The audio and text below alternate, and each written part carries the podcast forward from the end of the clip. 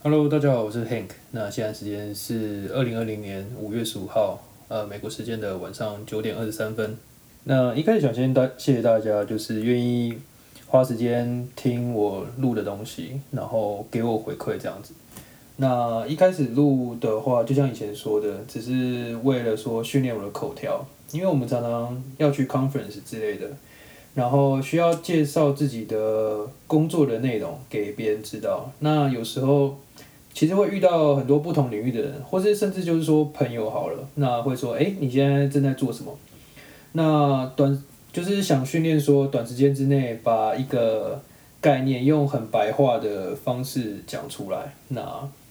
就是想说录个 podcast，然后给不同的朋友听，然后让大家知道说，第一个就是知道说我现在在美国做些什么，然后第二个就知道，第二个就是训练说，呃，假设我心中有个概念，然后我要怎么样用很简单，然后白话，然后尽量不要有那种行话，呃，就是比较专业的词这样子，然后去让大家了解说，呃，比如说美国。的事情啊，或者是说我工作做的研究发生了什么事这样子。那第一个想讲的是，加州最近要开放了。那之前有大概讲过加州，就是对于加州开放的想法这样子。那到从那时候到现在也过了两个礼拜了嘛。那现在就是。每天都可以看到新闻说，就是一步步的在走向开放。那现在应该是第二阶段的开放。之前第一阶段就是说必要的，呃，必要的超，例如说必要的商店，例如说超市、加油站，那就是还是可以保持开放这样子。那现在是第二阶段的开放，例如说，呃，商场啊、衣服店这种传染性比较低的，然后就是。它不是说可以开放人进去逛，它是说你可以去路边取货这样子。那通常都会设有停车场，呃，通常那些店都会在一个 plaza，然后都会设有一些停车位，是可以让你路边取货，大概就是那样的概念，有点像那种素食店快餐取货的感觉。那大家应该也可以看到新闻说，就是例如说 Elon Musk 嘛，说也吵着要。开放它的汽车 Tesla 的造车工厂，然后或者说其他州，呃，就是其他州，例如说底特律的汽车工厂也想要开放，或是 Apple Apple 的公司，他也说他也希望员工可以回到公司上班，然后这这个还蛮反，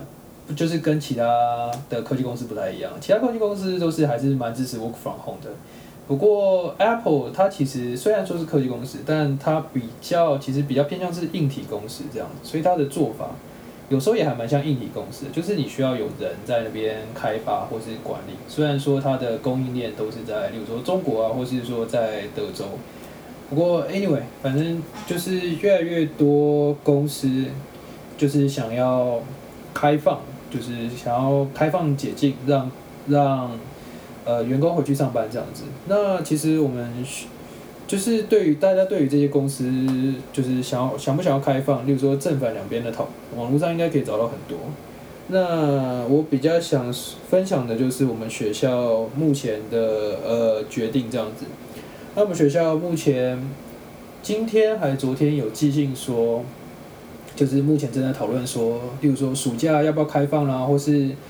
下个学期要不要开放啊？就是呃，目前我们是目前都是远端上课这样子，那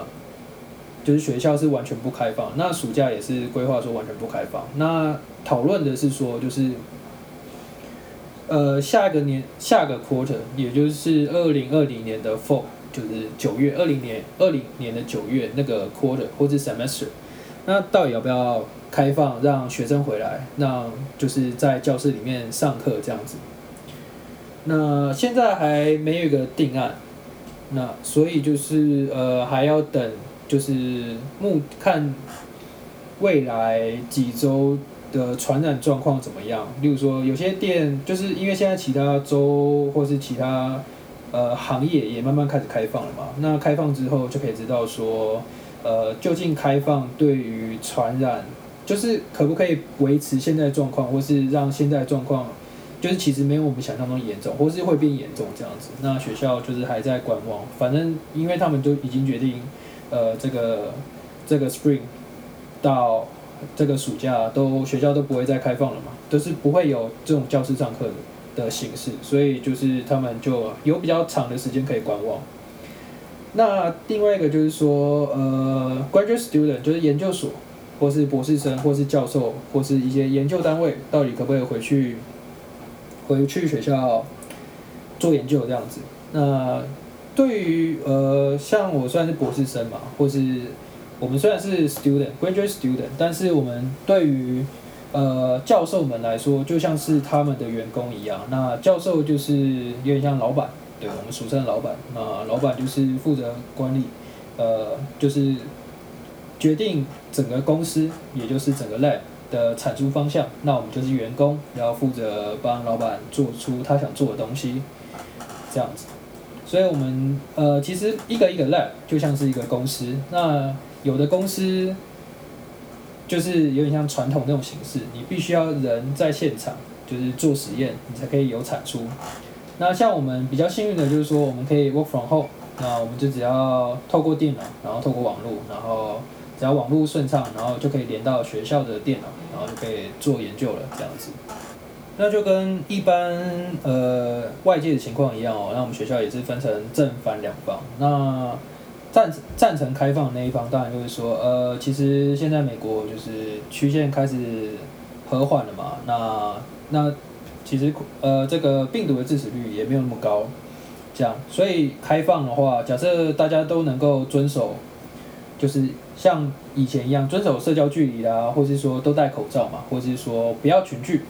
就是例如说办公室，我们现在规定是办公室一次不能超过两个人，那当然未来会增加嘛，因为就是要正常办公，当然是假设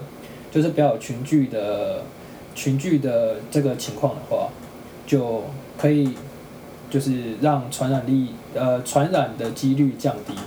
因为跟教室授课相比，因为，呃，大家应该都有在教室上过课嘛，就是说国高中啊，你有就是三十多个人挤在一个小空间这样子，但是研究室的话比较像是，呃，例如说六个人，呃，像我们办公室的话，我们是六个人，然后我们，呃，办公桌彼此之间的距离大概有，呃。两三公尺吧，就是可以保持，是可以保持社交社交距离的，就是 social distance。对，所以所以对于我们来说，或是就是对于研究生来说的话，呃，正常上班应应该是没有问题。然后就是最多就是要大家要做好卫生习惯啊，然后还要监控体温这样子。那就是正正方的意见。那反方意见就是说。就是呃，当学校开放，就是让大家回来上课的话，呃，回来上班不是上课，上课可能还是远距。那假如说回来上班的话，那多多少少都一定会有，就是呃，就是大家太过接近的时候，例如说 group meeting 啊，例如说大家开会的时候，大家六个人就会挤在一个小空间这样子，然后或是大家人一多嘛，那学校餐厅可能就要开放，那学校餐厅可能就是一个固定的区域，那。呃，人跟人之间的距离就会比较近，这样子。那虽然说就是有规定说要保持社交距离，然后可能要戴口罩啊之类的。那人难免会有松懈的时候嘛，就像嗯，我们已经隔离一个多月，一开始大家都很就是很紧张啊，就是不敢跟人靠太近啊，也不太敢出门，也都会出门也都会戴口罩嘛，回家一定会洗手。那现在已经过了一个多月，那大家我觉得现在也开始松懈了啊，对啊。那我虽然还是不出门，但是我发现说，我开始比较会去摸脸这样子，就是脸摸脸就是最主要传染途径嘛。对，所以这就是反方的意见。那不管怎么样，我觉得正反有讨论都很好，因为正呃支持方的话，就是就比较像是说，我们不可不能因为这样而停滞我们的生产，因为当你当当。别人可能都已经开放的时候，但自己还在封闭的情况，那你就会输给别人。那不不论是例如说，呃，公司也好，或是学校也好，因为我们学校也做研究，我们自己想得到的东西啊，别人也可能会想到，那别人也可能会投入，比较呃投入很多的资源去做，然后去搞一把这个东西做出来。那你的 idea 你的想法一旦被别人抢走了，你用学术的话就是说，看谁先想出最创新的东西，而不是做出别人做过的东西。那当你一个创新的想法被做走的时候，你之前可能已经做了两三年，然后被别人做走，那你就不能再做，因为你就不是第一名。那这个东，这你两三年就白费掉。所以大家也会想到这样的情况，这样子。所以就是不是说不是说不考虑这个危险性，或者是说大规模的爆发，而是说在适当的呃管理下，然后尽量的避，当然。可以尽量的最最减少，就是减低到最低的传染几率，但是我们还是可以做一点事情这样子。啊，当然，呃，我觉得我们是，我们是 computer science 嘛，那我们可以 work from home，那能够在家，我觉得就还是尽量在家。那我们老板是一个很希望，就是大家可以回到呃学校去工作的。就是支持那一方，对，因为他觉得在家大家要 meeting 要讨论东西，其实比较麻烦。对，这这其实我也承认，但是呃有时候，因为其实我们不是呃真正的传染传染病学家嘛，然后也不知道说，假设大家都这样想的话，那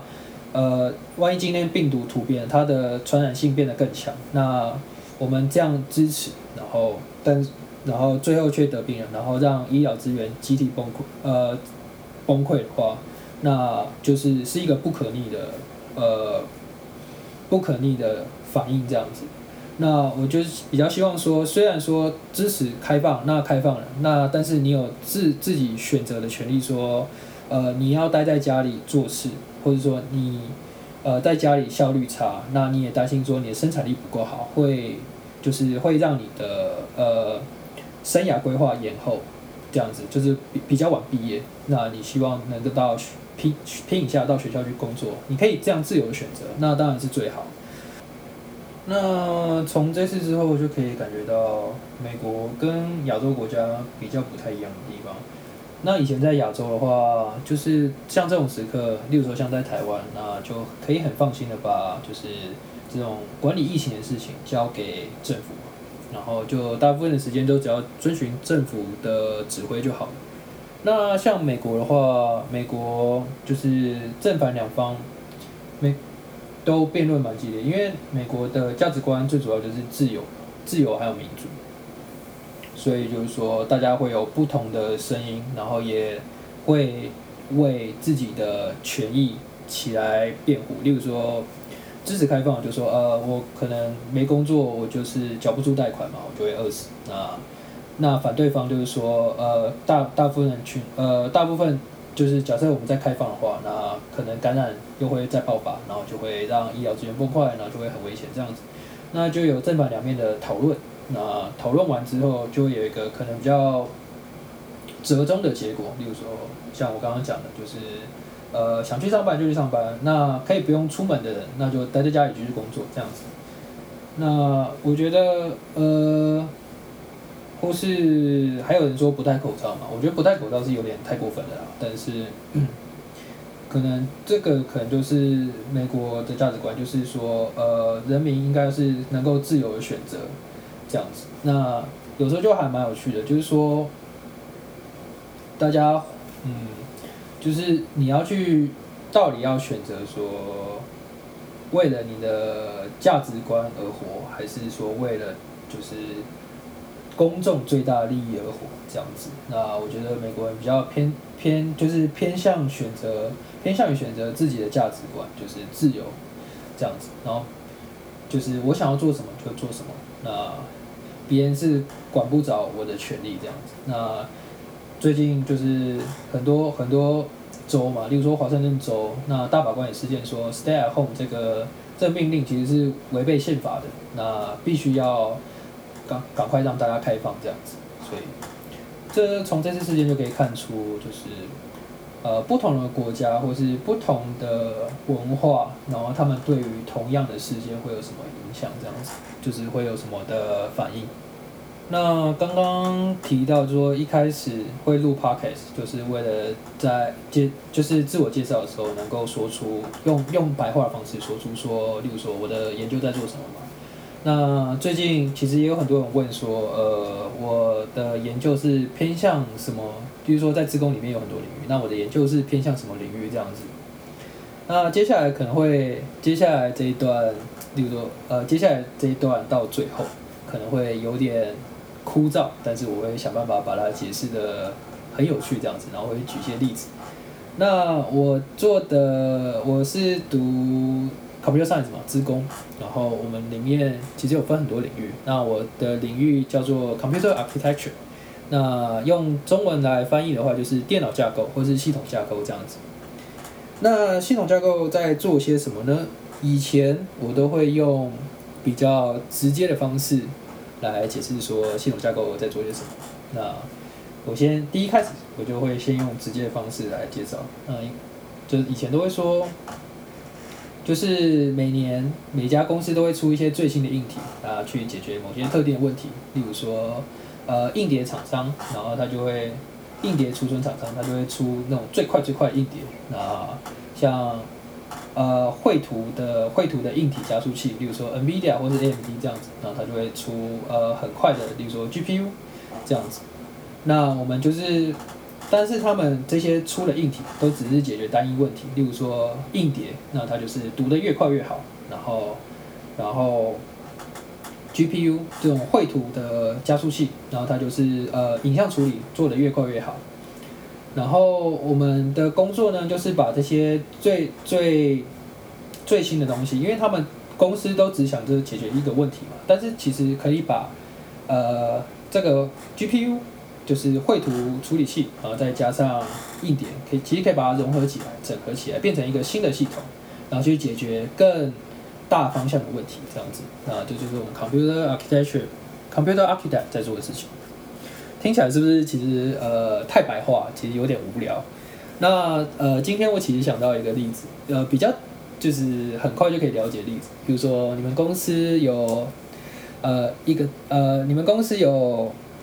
很多厉害的人嘛，那就想象说厉害的人各自为政的话，那就没办法发挥出一加一等于二，呃，一加一等于二的效果，可能就一加一小于二，因为大家都想做的是不同的方向。但是假设今天有一个不错的 project manager 这样子，然后他可以去分配资源，或者说分配工作给，例如说 A A 负 A 可能会报告，那 A 就负责报告，B 可能不太会讲话，就像我一样。然后，但是他很会做事，比如说很会，呃，做图，呃，很会做实验这样子。那 B 就负责做实验，那 C 可能很会去整理数据。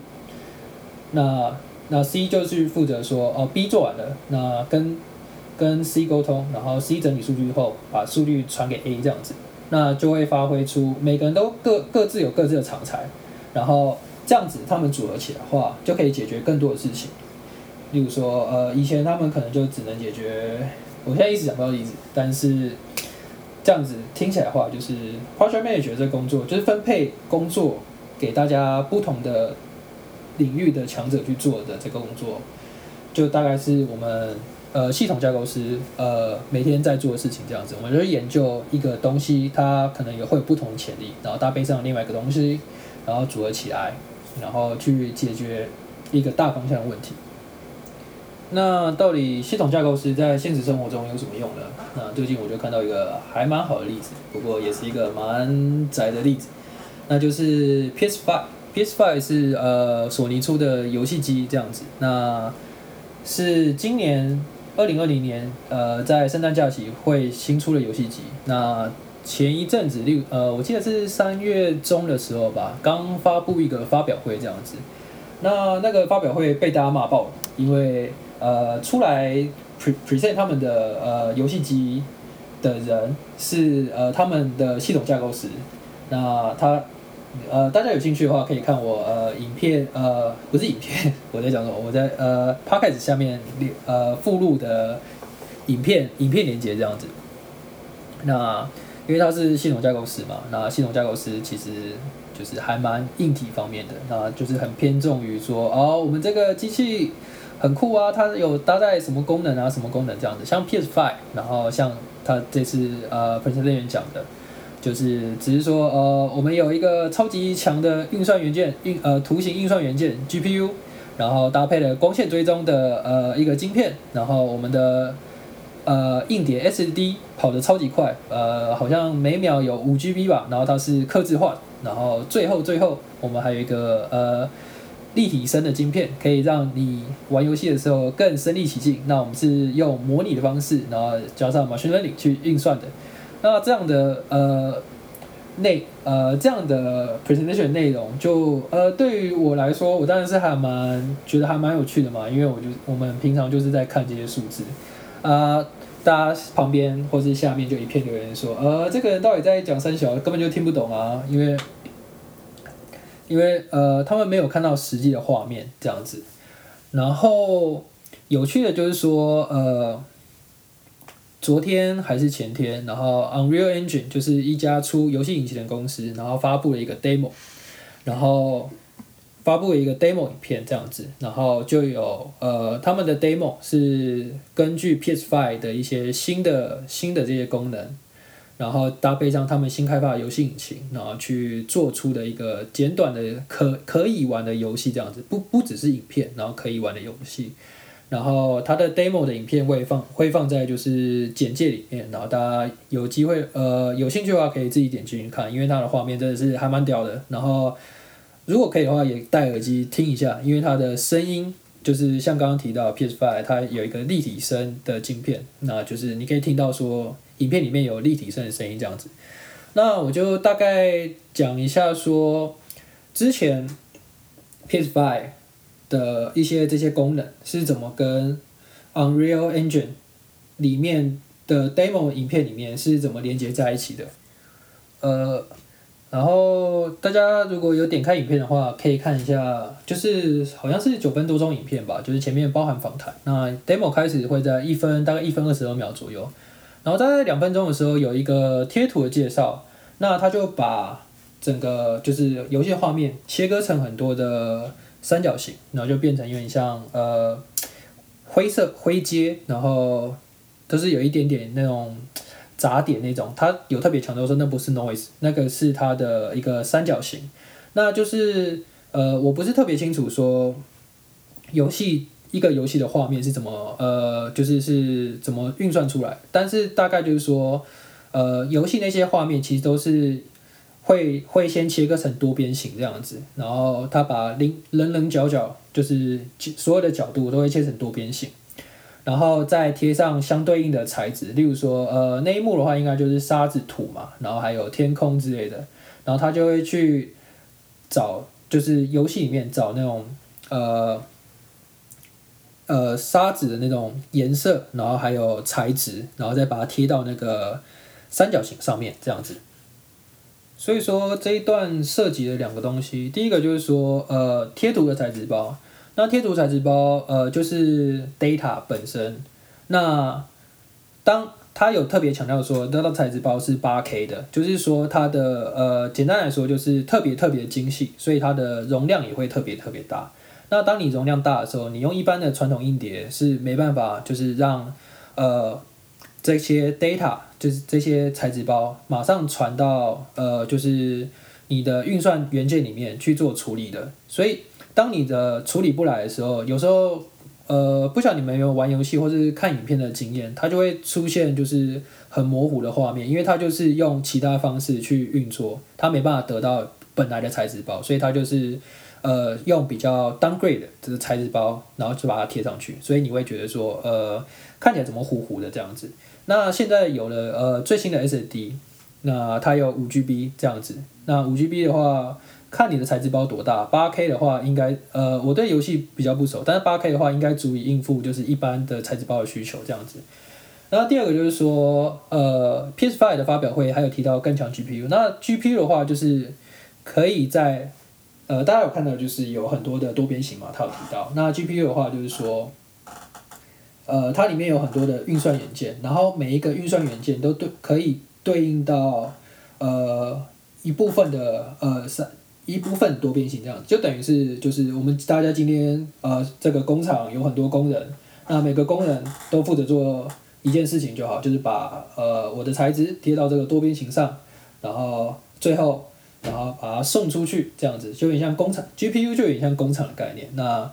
我们只要一个指挥官，然后去负责分配工作，然后其他就是工人，就傻傻的就是做指挥官做的工作，就是像我刚刚讲的，把材质贴上去，然后就完成了这样子。那更强 GPU 就是用在这边，所以你就可以看到说，呃，有这两项东西，SD 更快 SD，然后你有更强 GPU，你就可以看到更精细的画面，因为它可以提供更更更强大的运算，所以你可以有更多多边形，然后让画面看起来更有。例如说立体感啊，或是细节可以更呃表现出来。那材质包的话，就是说你可以发发现说，就是材质就会变得跟你呃现实生活中呃十分相近。因为像像木头纹来来说哈，因为木头纹可能就是因为是生物嘛，它可能有细呃要怎么讲细胞呃每一个每一个小的区块都会长得不一样，所以你可能就需要不同的材质这样子，所以。你有越多越多的材质，你就可以越能模拟说，呃，你的画面，呃，更贴近真实的程度。好，那我已经提到，呃，PS4，呃，PS5 的两个最新的最新的特点了。那接下来我们回到 demo 的片，然后 demo 影片，然后大概到两分四十二秒的时候，它有大概讲到光线的介绍这样子。那光线在呃一个画面扮演的角色，就是说它可以呈现出。呃，一这个场景的立体感，或是说带给人，就是说，呃，现在这个场景可能会是清晨，或是早上，或是正中午，或是晚上傍晚这样子。因为，因为我们透过光线，透过太阳的轨迹，就可以知道说，呃，现在大概是怎么样情况嘛。然后，或是说，我们手电筒，呃，手电筒这样照出来一个点散开的光，可以，可以，呃，散开的光可能会经，呃。弹到表面，然后可能会有呃折射啦，或者是反射这样子。那以往的话都只能，以往的话都只能用软体去算这样子。但我们发现说，就是你画面要越来越真实，你的光线就必须要越来越，就是光线的运算就越必须要越来越准确。那人们才会，你的眼睛才会觉得说，哦，这个你的画面，游戏的画面很像是真实世界的感觉这样子。那光线的运算变多嘛，对不对？这它一个很重要，就是对于游戏画面说来说是一个很重要的东西。那以往都只能用软体，那软体的话就是说，基于原本的呃这些硬体，然后再给它赋予一些不同运算这样子。但是它终究会比硬体计硬体计算的慢，所以所以他们就设计了一个就是光线追踪的晶片。那负责这个晶片就是负责负责光线的运算，然后。这边在影片的话，在 demo 的话就可以看到说，他们可以很快的推算出不同的时刻，或是呃不同的光源，然后光线会是怎么走的这样子。那还有一个比较明显的例子就是说，呃，Minecraft 我的创世神，那他最近出推出了就是 Ray Tracing 的一些 demo，那我也会放在影片的影。就呃不是影片，podcast 的简介里面，那就可以看到它里面有就比很比较说，就是你打开光线追踪，或是不打开光线追踪，它的画面会长什么样，会有什么差别这样子。那那那个影片的话，就可以让大家更了解说光线追踪的优点在哪边。那你省下了这个光线的运算的话，你把光线运算移到一个独立的东西的话，那你就你的。呃，图像的绘图晶片，你就可以来处理更多的多边形，所以这是一个 win-win 的局面，就是说，呃，你一方面，呃，光线的很拟真，然后你的贴图也很拟真，那你的游戏画面就可以更上一层楼。那接下来就是要讲它 PS5 的最后一个发表特点，就是它的立体声晶片。那立体声晶片要连接到 demo 的话，大概就是在四分钟左右。那呃不对，是三分十二秒。那三分十二秒好像是角色要跳过一个呃遇到落呃洞穴里面有落石弹帮忙，然后他要跳过一个悬崖，然后人物发生的一个就是跳跃的声音，然后然后跳跃声音传到洞穴，然后会有回声这样子。那这这边的话就就是立体声晶片的功用。那立体声晶片为什么要立体声呢？就是例如说我们在玩射击游戏。那别的角色可能会，我们有时候会要听声音来判断说，哦，敌人是在前方多远，左边、右边，或是可能甚至在上面，或是说他是不是在这个室内？对，那以前的话一样也是只能用软体去运算。那后来就会发现说，假设呃游戏追某有一部分游戏追求是越来越拟真，例如说射击游戏这样子。那声音的话，像我刚刚提到，这个声音的资讯就可以传达出，就可以带来这个声音就可以带来很多的资讯，所以所以你。与其用软体去运算这些声音的资讯，然后得到一个呃，就是呃误差很大的结果，不如你自己开发一个晶片，就是立体，就是立体声的晶片，然后让大家可以去用这样的硬体，然后可以创造出就是代入感，很很轻易的就可以发开发出就是声音方面代入感特别强，让让玩家可以身临其境的说，哦，我现在在这个场景，那。就像是呃三分那十二秒这样，就可以很清楚感觉到哦，上面有石头要掉下来，然后整个洞穴是多大，然后我跳过去，然后下面的鼓有多深，因为我听不到回音这样子。那这就是立体声晶片带来的好处。那一样就是说，假设我们可以把一些很重要的东西交给硬体，那我们就有更多的资源。就我们就有点像分工合作，就有更多的资源去处理，让让各个硬体去处理他们各自最擅长的事情，这样子。那从 PS5 跟这个 demo 的例子中，我们大概可以讲一下，呃，就是 computer architect，architect 就是系统架构师主要在做些什么。那系统架构师主要就是说，看到说以前过往，比如说像光线追踪，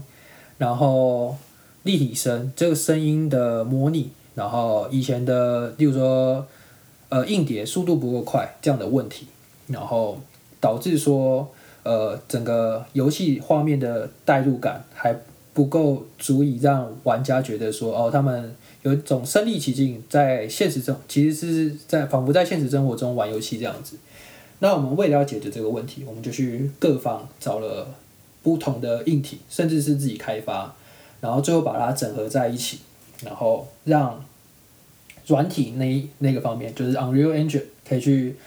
相基于这个硬体上，比如说呃，以前你都说呃没有声音不够好嘛，那我现在做出来，那你就可以使用这样子。那这个就大概就是系统架构师呃在做的事情，就是将各个厂商推出最新科技的硬体整合起来，然后针对某一方面的问题，然后去。去解决某一方面的问题，这样子。那以这这边的话，就是说，呃，有很多最新科技，ray tracing 光线追踪，那立体声的科技，然后很快很快的 SD 这样子。那把它整合起来，然后去解决以前以往玩家觉得代入感不够强。那现在我们可以让游戏这块、游戏画面、声音这块做得更好，这样子。那。只是可惜的，就是说，PS5 其实发表会是对我而言是还蛮觉得还蛮有趣的，但是对于大部分而言，因为大部分大部分的人都是 end user，然后他们需要说知道说游戏够不够好玩，然后可以带给人们怎样的画面，呃，视觉效果或是听觉效果，然后或是甚至是游玩的体验这样子，才会知道说这样的硬体有多强悍这样子，所以。呃，大家去看这两个影片，PS5 的影片的话，就会觉得是它的它的 unlike 很多，呃，dislike 很多，不是 unlike，dislike 很多。但是大家看到 Unreal 的话，就看到说，呃，它的 like 数超级高，这样子。那就呃，也可以感觉得到说，呃，当然一部分也归咎于就是 PS5 呃讲的人实在是太无聊，他就只是讲数字，那没办法给大家一个远景这样子。那 Unreal Engine 的话，就带给大家一个远景，就知道说，哦，未来游戏原来是长这样。那我们 PS5 原来是效能那么强的东西。那其实还有一个，还有一个很大，大家常常讨论的是说，呃，我到底要买游戏主机好，还是要买主机好？那基于一个呃系统系统架构师的角度来说，虽然我还是 PhD student 啊，但是基于一个未来的系统架构师来说的话，我觉得现个现在这个阶段。买游戏主机会比买 PC 好，那为什么呢？因为，因为这次可以看到说，它很多这个 PS5 的发表会，它可以看到说很多东西其实都是刻字化的。那刻字化的好处就是说，它是特别针对游戏去做开发，去去把这个系统做整合。例如说，它有说呃，刻字化 SD，然后这个立体声镜片，然后还有呃 GPU，还有光线追踪。那光线追踪跟 GPU 这个东西，其实在 PC 上都有。但是这个立体声晶片呢，呃，我想现在 PC 上，就是一般的家用电脑上，可能还只能用软，只能用软体模拟这样子。那强的 SD，当然未来可能也会有，因为现在现在可能就是还速度还没有像 PS5 那么快，但是未来可能会有达到 PS 快，呃 PS5 那样，呃它的硬体硬硬碟这样的速度。但是我觉得，呃，就算你真的达到 PS5 那样硬碟速度，速度好了，但是，但是因为说 PS Five 它的这个硬硬碟它是刻字化的，所以它会针对说游戏里面可能会有怎样的使用情况，比如说游戏里面你可能是读取材质包啊比较多，然后读取地图啊比较多，那他们读取材质包可能一步一步都有固定大小这样子，那他们就可以。针对这些呃游戏里面常常会用到的这些数据去做特别的呃特别的设定，那就是效能会特别特别的好。